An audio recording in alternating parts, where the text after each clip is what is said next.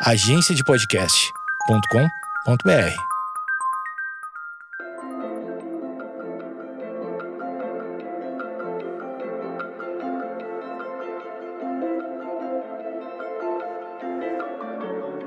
Oi, oi, oi, sejam bem-vindos a mais um Dúvidas Cósmicas, um quadro do Astronomia em meia hora que vocês perguntam e eu respondo. Semana passada a gente falou sobre como estrelas nascem. Então, se você não ouviu o episódio, corre lá, antes ou depois desse episódio aqui, para dar uma conferida. De forma geral, como que estrelas nascem? A gente tem uma nuvem molecular. Essa nuvem vai se fragmentar e vai colapsar. Desse colapso, você tem a estrela nascendo, ok? De uma forma bem, bem, bem geral. E além disso, do material que sobra, você pode ter o disco planetário, você pode formar planetas e por aí vai. E agora a gente vai fazer o quê? A gente vai responder as perguntas que vocês me mandaram em relação a isso. Se liga aí logo depois da vinheta.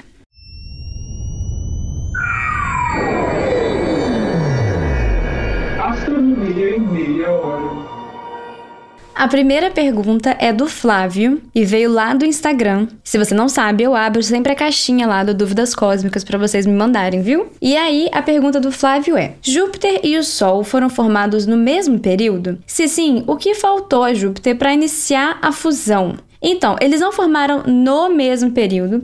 Primeiro você formou o Sol, e daí você tem, como eu disse, o material que sobra e fica no disco planetário. Esse material formou Júpiter. Então é mais ou menos o mesmo material, né? E aí, o que, que faltou para Júpiter? Bem, o que faltou para Júpiter foi massa.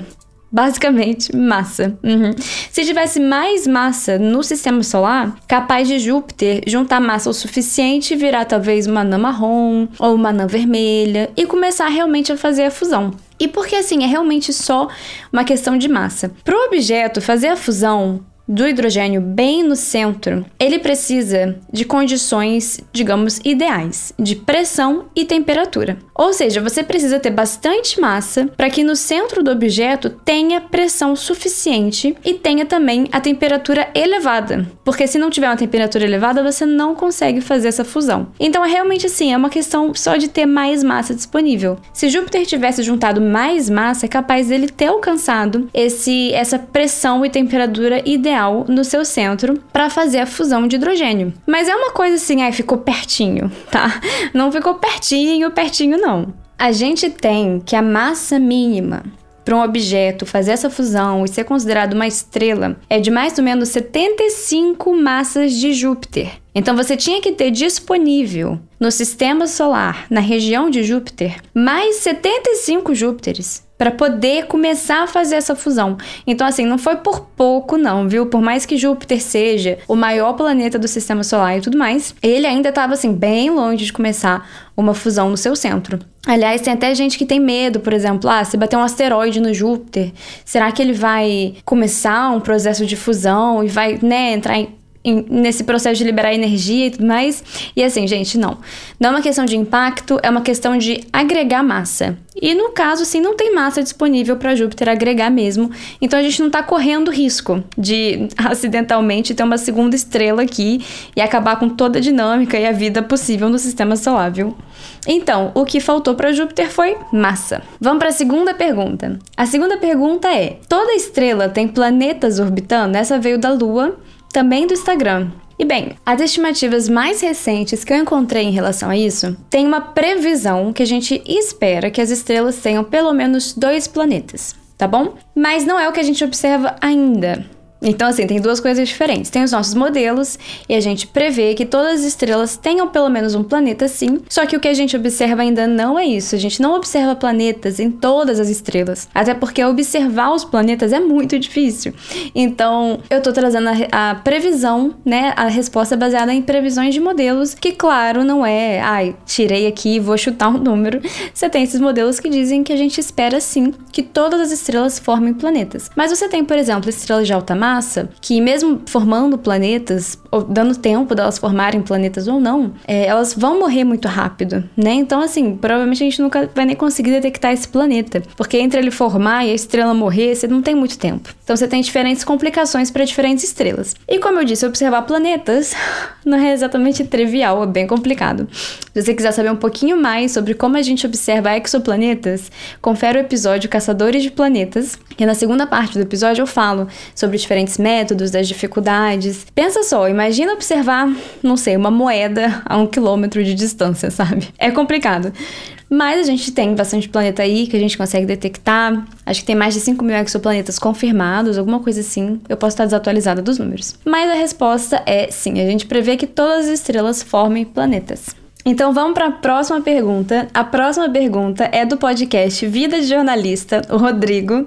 Aliás, seja muito bem-vindo, Rodrigo. É, ele ficou curioso para saber sobre colisão entre estrelas. Primeiro, se é um evento raro, e segundo, o que acontece se duas estrelas colidem. Então, Colisão entre estrelas não é exatamente comum, digamos assim. Quando você tem estrelas solitárias, você não tem assim grandes chances de duas estrelas solitárias simplesmente colidirem, sabe? Até porque também tem muito espaço vazio na galáxia. Não vazio, mas digamos assim, sem estrelas, né? Então, por exemplo, quando duas galáxias colidem, a chance de duas estrelas colidirem das duas galáxias é muito baixa porque você tem muito espaço vazio dentro da galáxia. Agora, você tem estrelas binárias, certo? E você pode ter, primeiro que você pode ter uma troca de massa entre estrelas binárias. Isso porque as estrelas, elas evoluem de acordo com a massa, né? E estrelas binárias podem ter massas diferentes. Então pode ser que em um determinado momento, uma estrela cresça demais e assim o suficiente para ter uma transferência de massa, por exemplo, não é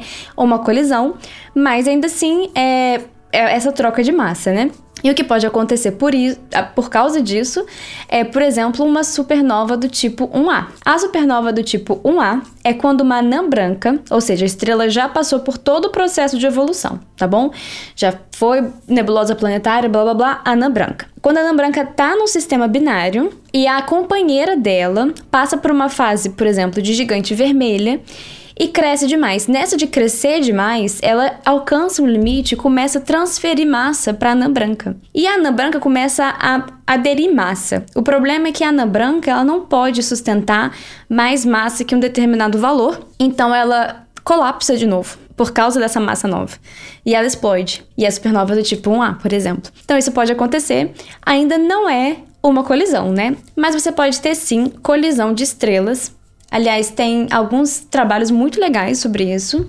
E o que você pode acontecer depois da colisão, o que, assim, você não precisa ter necessariamente um evento explosivo, sabe? Você vai ter as duas estrelas trocando massa. Tem até uma impressão artística muito legal disso que chama Final Kiss, que é uma impressão artística de duas estrelas quando elas se tocam e elas em, em, teoria tem esse beijo final, né, da morte. E elas realmente colidem, elas se fundem, elas viram um objeto só. O que acontece muitas vezes é que essas estrelas, elas são assim, exóticas, né? Por exemplo, a gente tem um tipo de estrela que chama Blue Straggles ou retardatárias azuis, e elas, a gente tem umas teorias de formação para elas, e uma delas é que você teve, né, a colisão de duas estrelas formando esse objeto. E acontece que quando você vai ver esse objeto, quando você usa uma metodologia, ele parece velho, a estrela parece velha, mas quando você usa outra metodologia, ela parece muito nova. Então você tem essa, essa coisa meio exótica que se forma, sabe? E essa é a teoria mais recente, eu sei de alguns projetos que estudam isso. Por exemplo, no Observatório do Valongo, a gente tem uma pesquisa nisso de observação para confirmar candidatas e tudo mais. Mas realmente as estrelas elas se fundem, elas viram um objeto só. E o nome retardatárias azuis é por causa da posição desses objetos no diagrama de cor-magnitude, o diagrama HR. Porque quando a gente vê, por exemplo, aglomerados, os diagramas HR do de aglomerados, eles são muito bem definidos. E essas estrelas essas retardatárias azuis é como se elas estivessem, digamos, atrasadas em relação ao restante do aglomerado, né? E é por isso daí que vem o nome.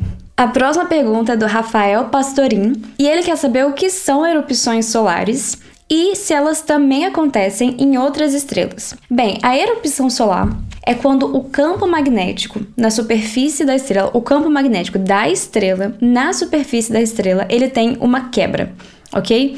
E por que, que você tem essa erupção? O material no Sol ele é composto pelo que a gente chama de plasma, que é como se fosse uma sopa e tá tudo solto ali. o que acontece? Você tem um material é, ionizado por causa da temperatura, da densidade, etc. Tá ionizado, então você tem vários elétrons, vários prótons, tudo mais ou menos solto ali naquela sopa. Esse é o plasma. E aí, esse plasma, por ser carregado, como você está ionizado, você tem carga, né? Você tem as cargas positivas e negativas ali, e esse plasma ele acompanha o campo magnético. E aí, por algum motivo, você tem o campo magnético tendo uma quebra na superfície do Sol, e essa quebra quando o material está acompanhando o campo magnético, essa quebra libera energia. Então, esse material acompanha o campo para fora da superfície e essa liberação de energia causa a erupção. Isso também causa o que a gente chama de manchas solares.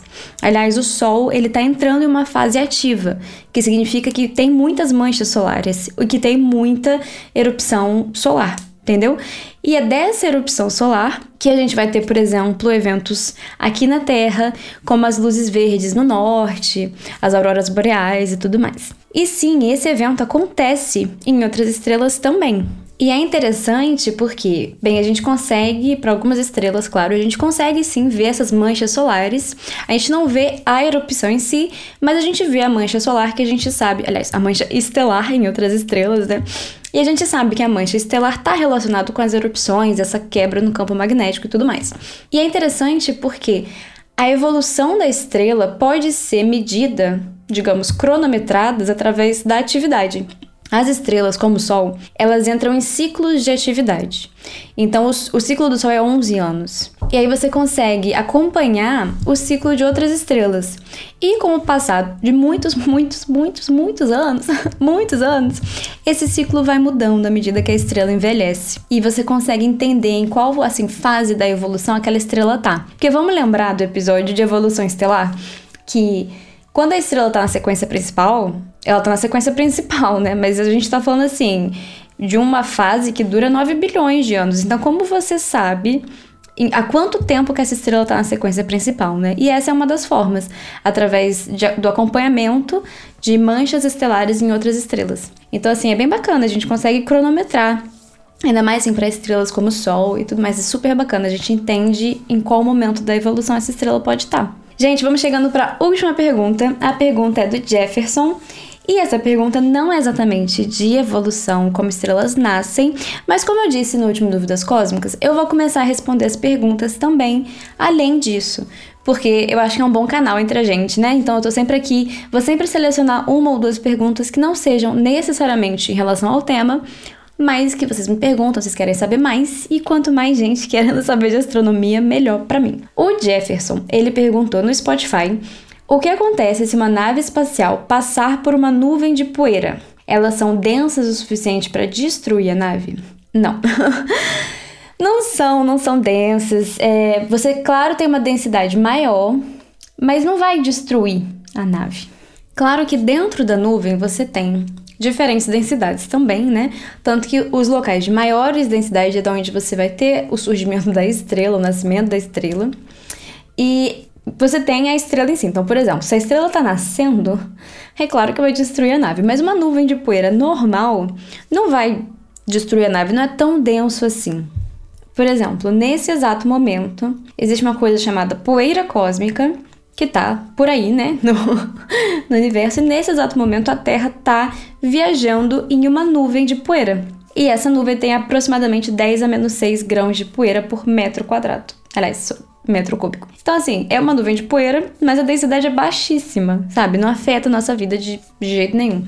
Então, eu diria que não. Claro que a gente tá falando aqui de uma coisa bem ficção científica, né? Que é uma nave espacial atravessando uma nuvem de poeira, mas eu diria que não. Claro que eu não tô falando da região do clump que a estrela tá nascendo, né? E isso me lembra que vai ter episódio de asteroides e cometas. E vocês fiquem ligados, porque a gente tem, né, em, em, ficção científica, a gente sempre tem aquela nave passando no cinturão de etc. e quase sendo destruída e blá blá blá. Mas não é bem assim, então vocês fiquem ligados que vai ter um episódio só de asteroides e cometas, viu? Chegamos ao fim a mais um Dúvidas Cósmicas. Eu agradeço muitíssimo a sua audiência. Se você quiser me mandar pergunta, fica ligado no Instagram. Eu sempre abro a caixinha lá. Eu sempre uso essa oportunidade para falar mais com vocês, ter um feedback de vocês, tá bom? Meu nome é Camila Esperança, sou astrônoma e a gente se vê semana que vem.